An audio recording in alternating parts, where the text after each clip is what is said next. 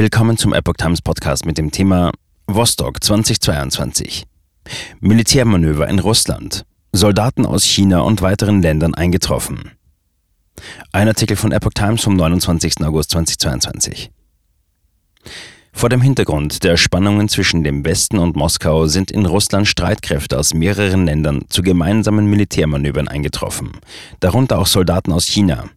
Die Übung namens Vostok 2022 findet vom 1. bis 7. September im Osten Russlands statt, wie die russische Armee am Montag mitteilte. Demnach nehmen unter anderem auch Indien, Belarus und Syrien an dem Manöver teil. Ausländische Militärkontingente sind auf dem Sergejewski-Übungsgelände in der Region Primorje eingetroffen und haben damit begonnen, sich vorzubereiten und ihre Ausrüstung und Waffen in Empfang zu nehmen, erklärte das russische Verteidigungsministerium. Insgesamt seien mehr als 50.000 Soldaten an den Übungen beteiligt und mehr als 5.000 Waffen und militärische Ausrüstung, darunter 140 Flugzeuge und 60 Kriegs- und Unterstützungsschiffe, mobilisiert worden, hieß es weiter.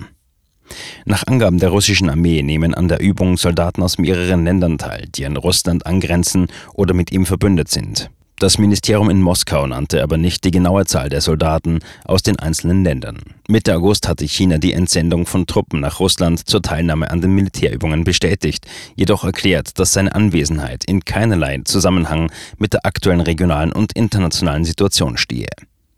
Die Manöver unter dem Kommando des russischen Generalstabs würden Verteidigungs- und Angriffsaktionen zu Land, in der Luft, aber auch im Japanischen Meer und im Ochotskischen Meer im Nordwestpazifik umfassen, betonte das Ministerium in Moskau.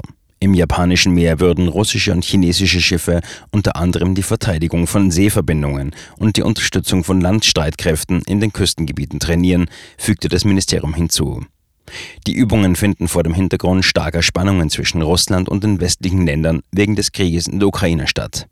Hinzu kommt der Konflikt zwischen China und den USA aufgrund der Spannungen um den Inselstaat Taiwan.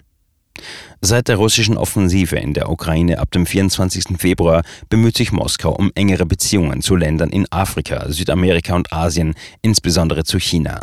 Während des Besuchs der US-Spitzenpolitikerin Nancy Pelosi im August in Taiwan hatte sich Moskau mit Peking solidarisch gezeigt. Das US-Außenministerium erklärte, dass die zunehmende Annäherung zwischen China und Russland zwar die globale Sicherheit untergrabe, Washington aber nichts in die Übungen hineininterpretiere.